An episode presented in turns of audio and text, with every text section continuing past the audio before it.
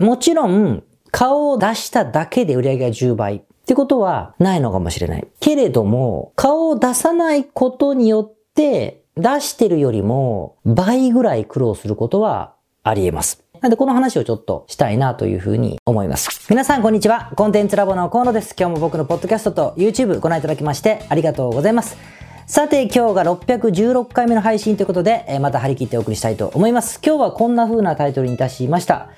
サイトに自分の顔を出したくないけど、それだと儲からないのでしょうかというお話をしたいと思います。もうそのものズバリですね。で、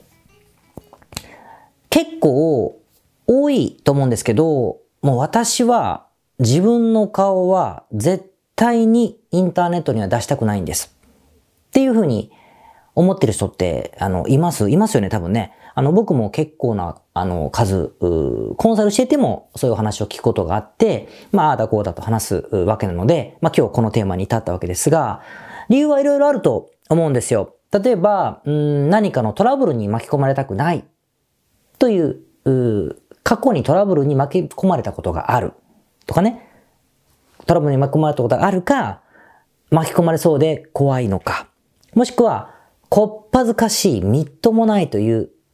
感じ？もう多分ウェブサイトに、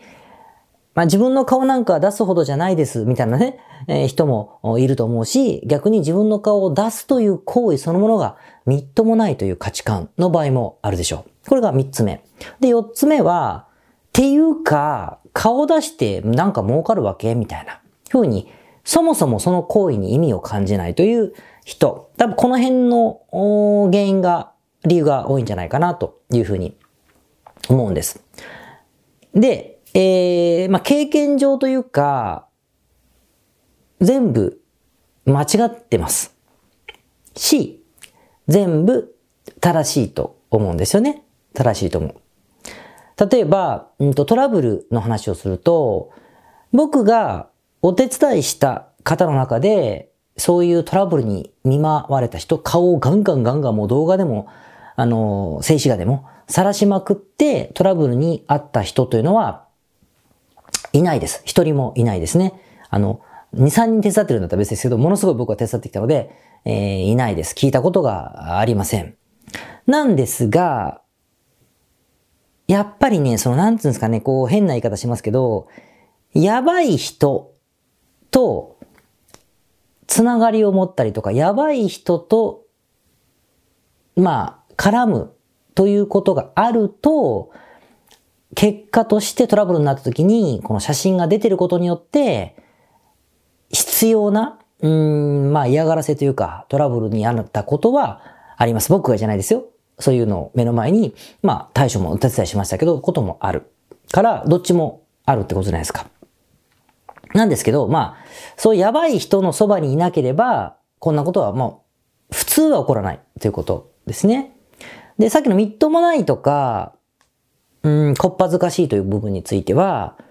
まあこれ個人の感性ですから、まあまあ知らないです。そう、そうなんですねっていうことで終わりですね。論じるまでもない。で、最後の、ここが問題なんですけど、儲かる気がしませんってことに対してだけは、ちょっと意見がありまして、もちろん、顔を出したことで売り上げが10倍に上がる。出しただけで売り上げが10倍。ってことは、ないのかもしれない。けれども、顔を出さないことによって、出してるよりも倍ぐらい苦労することはあり得ます。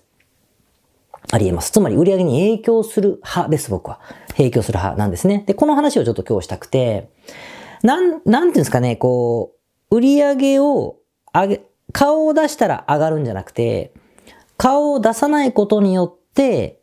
おな、顔を出している人と同じぐらい売り上げようと思ったらやらなくちゃいけないことが増えるっていうことなんですね。なんでこの話をちょっとしたいなというふうに思います。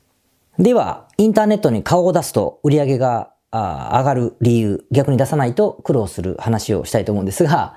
まあそもそもですね、インターネットって、インターネットってっていうのも恥ずかしいぐらい一般化しましたね。一般化しました。で、えー、この、この2年間、みんなが自宅にいるようになってからですね、余計オンラインっていうのは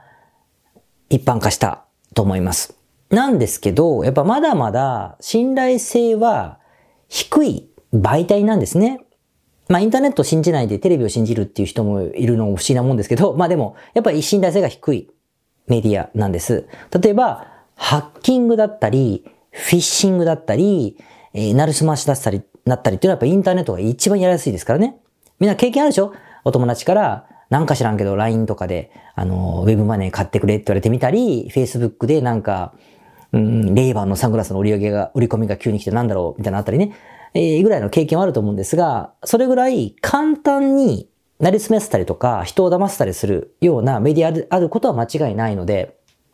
そういう意味で言うと、やっぱ信頼性が低いものであるというふうに思うんです。ということはひっくり返すと、信頼性をやっぱ獲得することがすごく重要なメディアってことは、あの、言えるわけですね。例えば店舗で、いらっしゃいっつってやってて、この人本当に寿司屋かなって思わないでしょ？だって店があるし。ですよね？なので、それぐらい差があるわけですよ。じゃあ、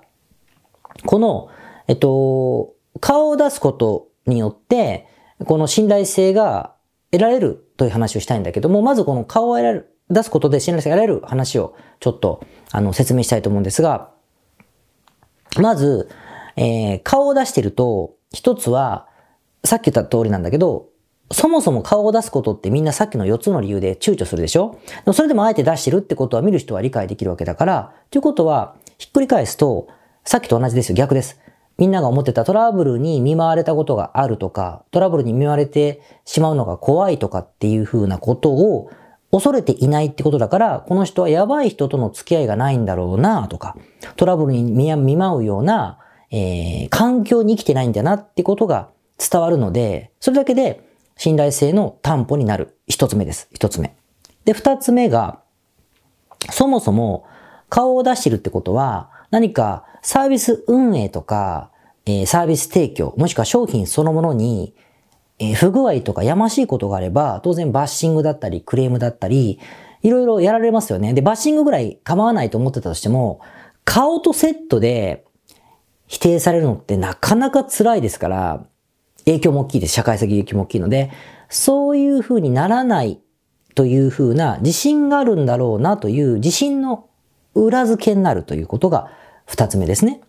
あの、顔を出すネットは信頼性がないですねと。じゃあ信頼を取ることが大事なんだ。じゃあ顔を出すことで信頼性が取れるんだって話を今してるんですよ。してます。で、トラブルに見舞われるような環境に来てない、サービス提供とか商品とか運営に自信がある現れになるというのがこれ二つ目。えっと、三つ目が、顔を出すと、僕の顔を見るじゃないですか。僕とか皆さんの顔を見るんだけど、その顔を見るってことによって、ザイオンス効果って言うんだけど、よく見る人のことは信用するように人間ってできてるんですよね。できてると言われてます。あの、ザイオンス効果って言うんですが、今のところこれは反証されていないので、えー、前何回も見てる人のことは自動的に信頼するようにできてるんです。ですから、顔を出すということだけで信頼が隠し取れるという特典がついてくるという、今度はメリットの部分があるんですね。で、四つ目。四つ目は、まあ同じことを言ってますけれども、とにかく顔を出すのはそんなに嫌なはずじゃないですか、みんな。なのに出してるんだから、あ、この人はこの、それでも顔を出してるってことは、この活動、商売、ビジネスに対して本気なんだなっていうか、コミットしてるんだな、リスクを取ってるんだなってことが、まず間接的に伝わる部分がやっぱあるので、まあこういうふうに4つ、今挙げただけでも4つ、信頼をしてもらえるという、う間接的なアピールになると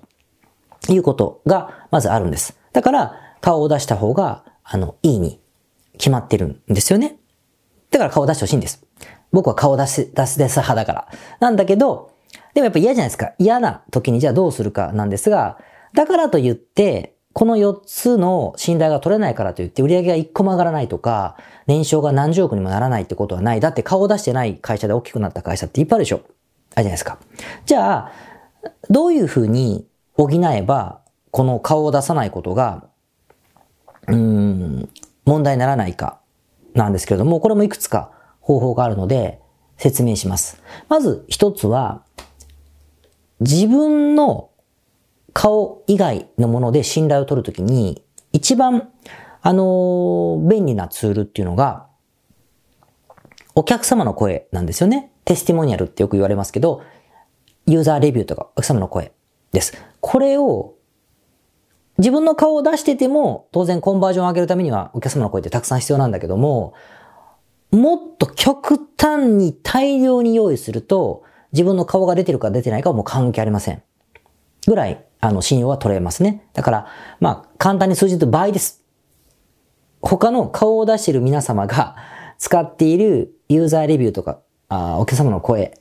よりも倍以上のものを用意すると、ここは多分、あの、クリアされますね。それは努力をした方がいいってことです。もう一回言いますが、大量にですよ。大量に用意をする。で、二つ目。二つ目はですね、これも同じような意味なんだけど、もし、サービスを提供するのが制作物、何か完成品を提示するようなもの、例えば似顔絵、デザイン、プログラミングはちょっとまあ弱いけど、プログラミング、あとなんだろうね、えー、図面とかね、うん、あるじゃないですか。何か編集したこと、編集する仕事とか、こういうもの。まあ、翻訳でもいいけどね、そういうもの。ライティングでもいいです。ウェブライティングとか、何か、だから受託して、なんか制作物を提出するとか、完成物を提出するようなものの場合は、ポートフォリオ、ポートフィリオ、ポートフォリオって言うんですけど、あの、制作実績とか、えー、事例ですね。こういったものを、たくさん投入すると、担保できます。顔出てるかどうか関係ありませんね。ただこれも問題があって、数がたくさんないといけないっていうことと、一個だけだとダメです。もう一つは、クオリティが高いことです。平均よりもね。最高レベルじゃなくていいけど、平均よりもクオリティがやはり高いものが揃ってないといけない。なぜかというと、実績が、例えば少なかったら少ないで、あ、この人は信用できないから実績、自信がないから少ないのね、とか。もしくは、クオリティが低かったら、あ、こんなクオリティが低いから顔も出せないんだっていうふうに逆に作用しますので、クオリティが高いことを維持することと数を用意するっていうこの二つ目が必要になりますね。この二つ目。で、まだあって、三つ目。三つ目は、著名人からの推薦ですね。えー、誰か有名な人から紹介してもらってくださいということです。テレビに出てる人とか、有名なアーティストとか、誰でも知ってる YouTuber とかですね。そんな方々から紹介してもらう推薦文とかをガリガリもらえれば、一気に吹っ飛びますね。あなたとか僕の顔なんか出すよりは、有名な人が推薦した方が一発だと思います。ただ問題があって、みんなが認識できる人じゃないとダメですね。よくわかんない誰って人だったら逆効果です。まあ、もし誰っていうのでもいいとしたら、権威ですね。権威。例えば、えっと、内閣総理大臣とかね。総理大臣の名前はご存知だろうけども、えー、何々、何々官房副長官とかだったら、あ、なんか凄そうって思いません？まあ、ただの政治家ですけどね。まあ、ごめんなさい。今の副長官の方失礼な。まあ、でもまあ、ただの政治家じゃないですか。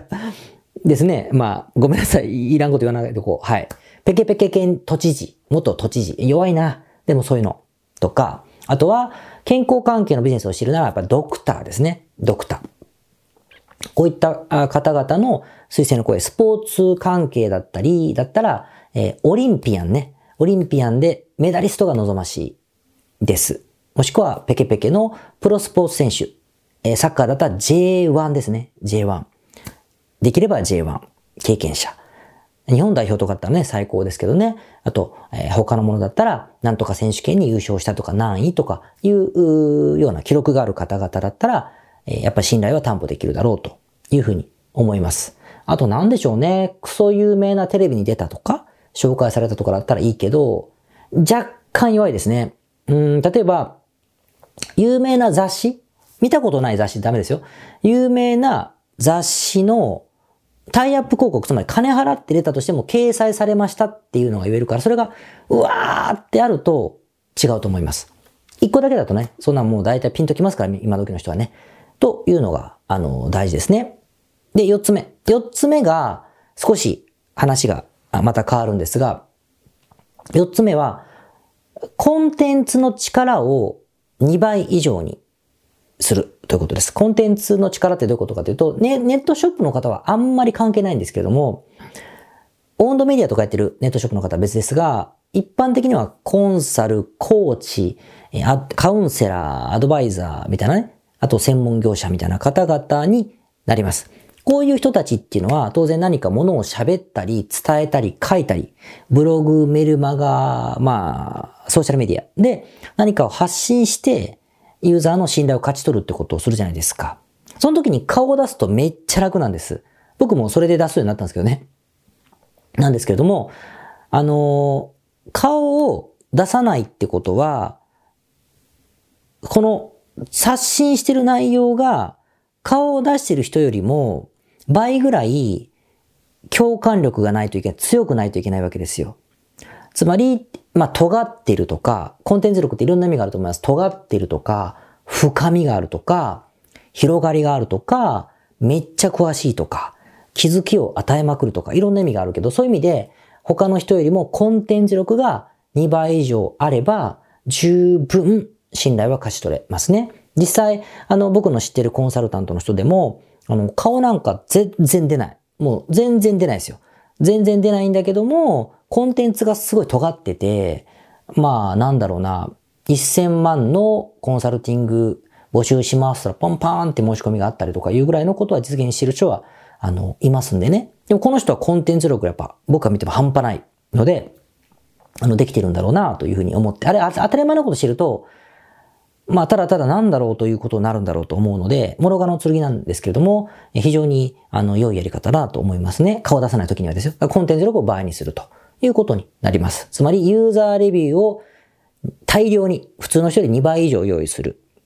もしくは、and, or, えー、推薦の声を取る。これは有名な人、もしくはバリバリの権威者からの推薦の声を大量に取る。さらに、三つ目は、えっと、コンテンツ力を倍にする。倍にする。で、最後が、クオリティが高い実績をたくさん載せる。この4つがあれば、信頼っていうのは、顔を出さなくても、同じぐらい顔を出さない指数がクリアできるというふうに思います。で、そこで、じゃあ、っていうか、大事それって思うでしょ？私乗ってる商品ってすごいんだから大丈夫っすよって思ってると、思ってると思います。なんですけど、まあそうなんですけど、そもそもインターネットで物を買ってもらったり、申し込んでもらったり、サインアップしてもらったりっていう風な時に、ウェブサイトをまず見せるじゃないですか。ウェブサイト、ランディングページとかね、ウェブサイトを見せた時に、お客さんがぶつかる壁っていうのがあるんですよ。これが3つあるって言われてて、1つは、見ない。開いても閉じる。開いても閉じる。開いても1行読んで閉じるとかってことで、まず見ようとしないっていうハードル。次に、し、見たとしても今度は信用、信用しない。大丈夫かな？みたいな。信用しないというハードルがあると言われています。で、最後に行動しない。購入、buy now とかですね。あの、申し込み送信みたいなことをしてくれないという3つのハードルがあると言われていて、この3つを超える工夫をウェブサイトだったりでしていったり、マーケティングの全体の中でやっていくんですけども、この信頼されないってハードルっていうのを超えるのっていうのはなかなか難しくて、その時に便利なグッズがお客様の声だったりね、リスクリバーサルつって保証をつけたりとかっていうふうに言われてるんですけども、この信頼を取る、ハードルを超える行為って、顔を出すとこの信頼マックスが10点だとするんですか信頼度数マックスが10点だとすると、自分を晒すことでこの5点ぐらいね、もう稼げちゃうんですよ。さっきの理由で。この5点が0から始めるでしょだこの5点を0に始めるってことは、この埋めるためにあなたは何ができますかってことになるので、レビュー、推薦、実績みたいなコンテンツ力っていうふうにしないといけないよっていう話をしているので、あの売り上げが関係ねえじゃんっていう話だけでもないんだよという話をしました。どうです？伝わりますか？あのしかもね、ユーザーの声って、例えば起業家同士だったら、まあ自分で一番最初って当然集まらないじゃないですかね。バリバリの桜、よくわかんない人を集める方法も確かにありますけれども、ありますけれども、でも、あの、やっぱり相手にも自分のを使ってもらって、向こうにも自分のを使ってもらって、金銭が発生しなくていいんですよ。で、ユーザーの声をお互い書き合うっていうのって当然あるわけですね。でも、やっぱり自分は顔を出したくないんですよね。でもあなたはちょうだいって言ったら、で、お前何するのってなりません？なるし、だ逆にユーザーさんに、インタビュー取らせてくださいって言った時に、いや、僕はちょっと顔を出さない主義なんで、つったら、はってなりませんか？あ、あなたがそんなリスク取らないんだったら、私も取らないわっていうふうに、人情で思いませんかね？よっぽど主従がない限りは？と思うんですよ。なので、やっぱり、あの、大事な行為じゃないかなと思うんです。で、話変わりますけど、聞いてどうでしょうか？それでも、これを聞いても、じゃあそれぐらいクリアできるよと思うなら、全然出さなくても大丈夫だと思います。思います。なんですが、今の話を聞くとね、出した方が楽じゃないですか？と思うので、えー、出したらどうかなって思います。あと、まあ僕は、あの、おじさんですからね、その、まあ美意識が弱いんでしょうけど、そこまで気にしませんが、まあ、3発ぐらいですよ、月に1回ね。行くらいですけど、でも、女性とかね、特にね、やっぱり容姿の部分っていうのは僕が、あの、触れないいろんな複雑な思いが終わりでしょうから、あのー、人に見られるのがよっぽど慣れてる人じゃなければ、の場合はいろいろありますよ。例えばメイクとかメガネとか髪型でいくらでも女の人って変わるじゃないですか。なのでまあ、別にいいんです。うん、メイクとかヘアメイクをちょっと金かければですね、あの、僕もたくさん知ってますよ。もう、なんか、まあぶっちゃけもう、別人です。皆さんね。あの、写真は。こともありますからね。そういう風にしたっていいと思います。ただ、出さないよりはいいし、嘘の顔では、あの、別にスマホで盛りまくってですね、なんか目がこんな大きくしろって意味じゃないですからね。いくらでもやりようが、あの、女性はあるんじゃないかなというふうに思うので、あのいいんじゃないかなというふうに、えー、思います。で、それでも嫌だったらさっきのものをクリアしたりとか、割り切ってやった方がいいし、えー、もしくは顔を出す必要が全くないビジネスモデルをやるのがいいですね。例えば、えっ、と、メディア運営、あの、ブログ、ブログをやって広告費で稼ぐみたいなものだったり、顔を最初から出さない YouTuber を目指すとかですね。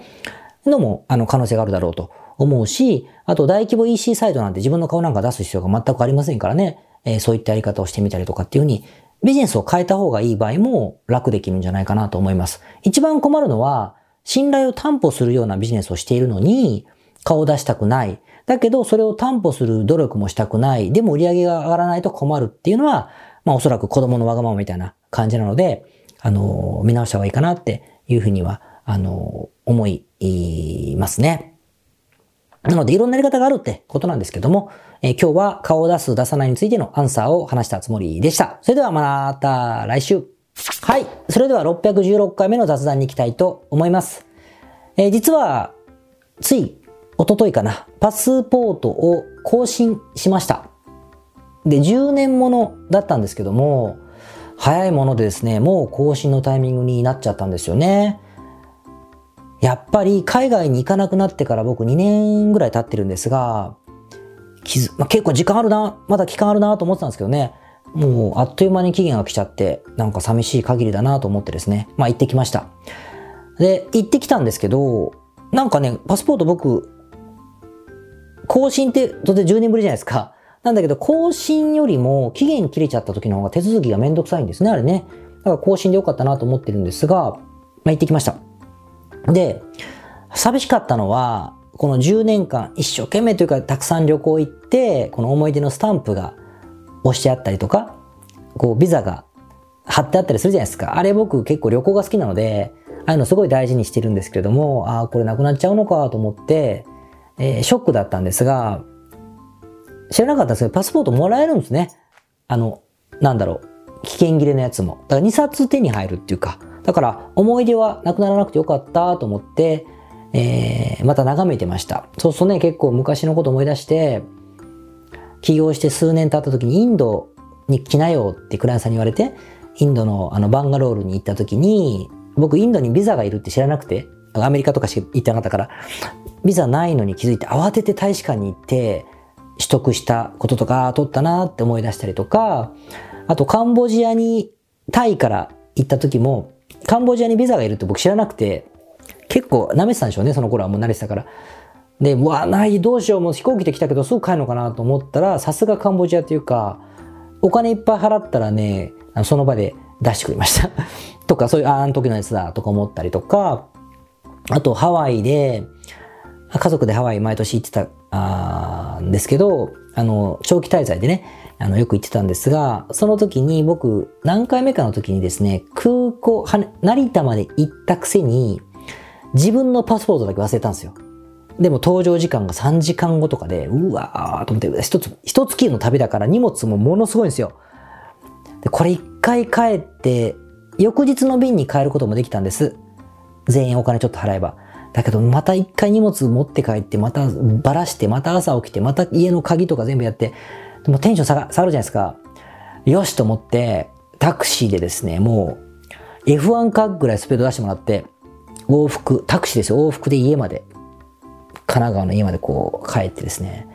で、ほんとわずか5分前とかで、ダッシュで着いて、その時は僕イミグレ、特別イミグレみたいなあるじゃないですか。CA さんが通るみたいなとこで、パンパンパンパンってやってもらって、バーって、あの、走って通ってた時の、ハンコとかね、あの時のだとか思いながら、なんかなかなか懐かしく見て、えー、いました。でもまあ、さっきさっき更新もしたので、そろそろね、日本の隔離も0日になったみたいなので、海外に行ける日が来そうだから、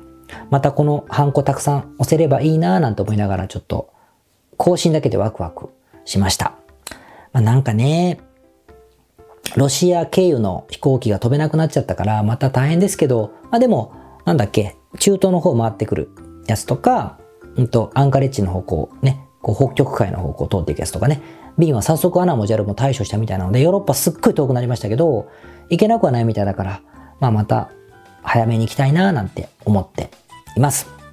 なので皆さんパスポートの更新は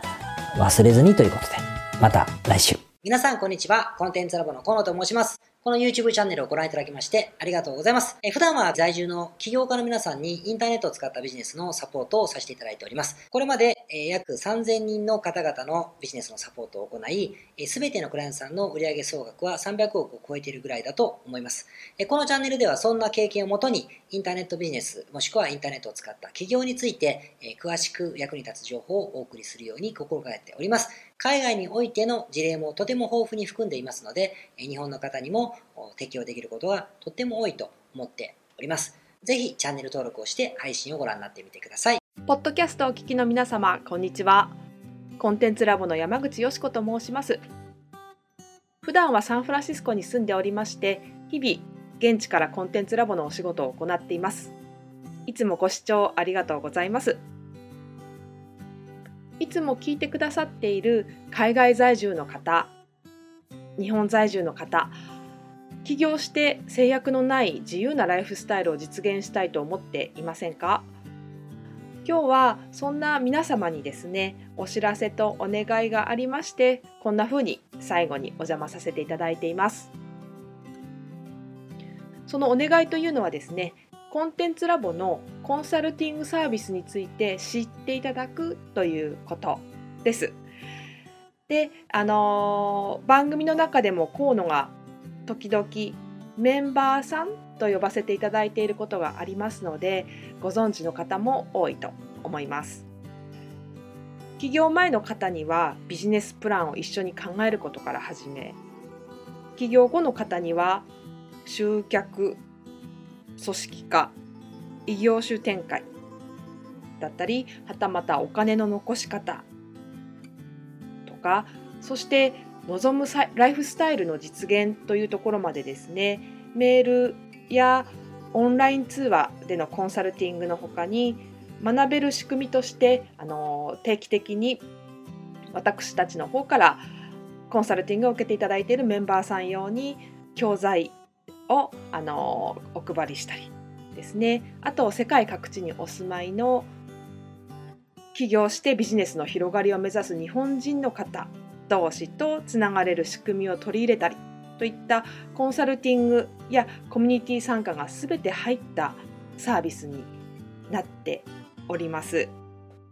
私たちのクライアントさんは7割が海外在住者在住者さんでですね3割が日本にお住まいの方です。これから起業したい方、すでに起業している方、あとはあの起業して少し時間が経ってもうあの成長期に入られている方皆さんそれぞれあのビジネスのステージはそれぞれですけれどもとても刺激的にご一緒させていただいています。でよく聞かれるのですけれども海外在住ということにかかわらずですね私どもでは日本にお住まいでビジネスを展開している方とかあの起業計画されている方にもお使いいただけるコンサルティングサービスとなっていますのでご安心ください。起業前、起業後、日本、海外とか関わらずプロフェッショナルな支援やコミュニティ参加でもっともっと成長したいとお考えの方におすすめのコンサルティングサービスとなっております。であの知っていただくことがお願いだったのですけれどもここからは皆さんにあの